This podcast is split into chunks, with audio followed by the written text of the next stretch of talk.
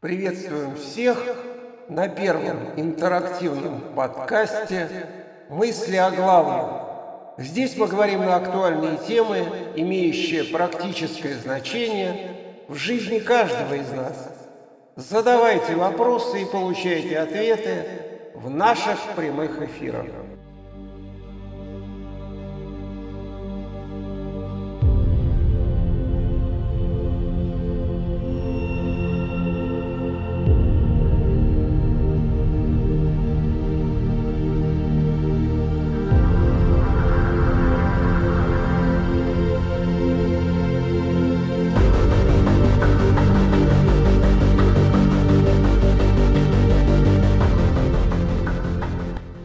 Наш первый эпизод мы решили посвятить сегодняшнему герою большинства публикаций в последнее время.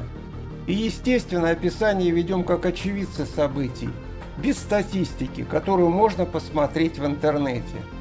Но есть специфика. Вот о ней мы и расскажем.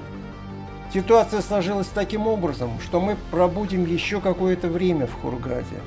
На сегодняшний день, 9 мая 2020 года, рейсы турецких авиакомпаний отменены, а когда откроют российские аэропорты, пока неизвестно. Но мы не сильно переживаем по этому поводу. Сейчас объясню почему. Коронавирус в Египте был принят очень недоброжелательно, а его распространение сильно осложнено внешними и внутренними обстоятельствами. Внешние факторы или климат – сухой, один-три раза в год выпадают дожди, и насыщенный ультрафиолетом – более 320 дней солнечные дни делают свое дело. Микробы и вирусы дохнут в воздушной среде. Как утверждают китайцы, активность вирусов быстро падает с каждым градусом. Скажу по своим ощущениям. Хотя, скорее всего, у вирусов они другие. 25-30 градусов – комфортная температура. Выше 32-35 – терпимо а далее значимый дискомфорт.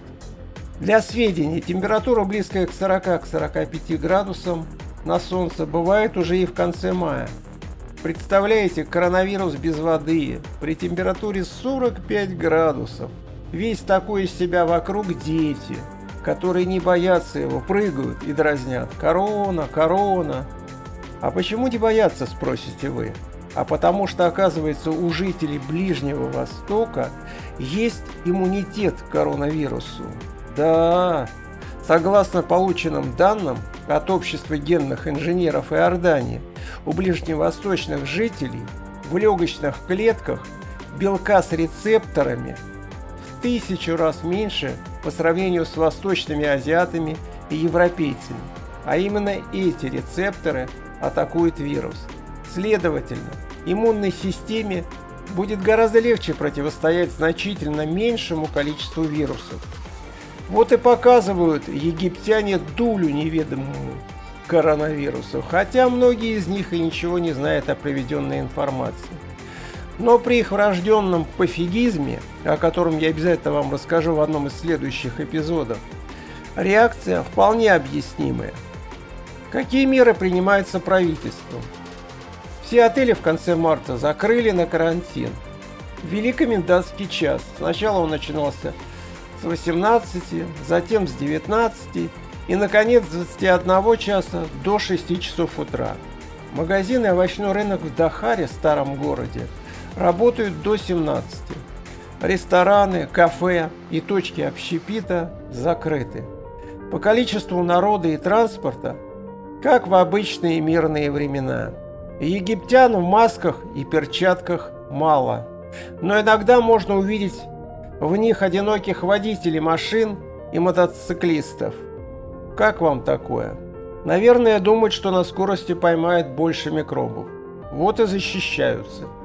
Ни о какой дистанции речи быть не может. Недавно мы стояли в очереди, человек 20, ожидая открытия офиса провайдера интернет. Так один египтянин, кстати, в маске и перчатках единственный, уперся в мое лицо, работая всеми частями своего тела, прокладывая дорогу к закрытой двери. Тогда у меня появилось жгучее желание проучить его и чихнуть. Но я сдержался. И напоследок, Расскажу, как выявляют инфицированных. Где-то за день до закрытия на карантин мы решили сходить на пляж в отель, куда купили мембер-чип, или говоря на простом русском языке, входной билет на 12 месяцев. Впервые охранники жестом показали на человека в медицинской одежде, маске и перчатках. Мы подошли к нему, и он дважды дистанционно измерил температуру у меня и супруги. Затем посмотрел на прибор, что-то пробурчал на арабском, а нам сказал традиционное «Окей». Однако интонация, с которой было произнесено это слово, не произвело на меня должного впечатления, и я попросил показать измеренную температуру.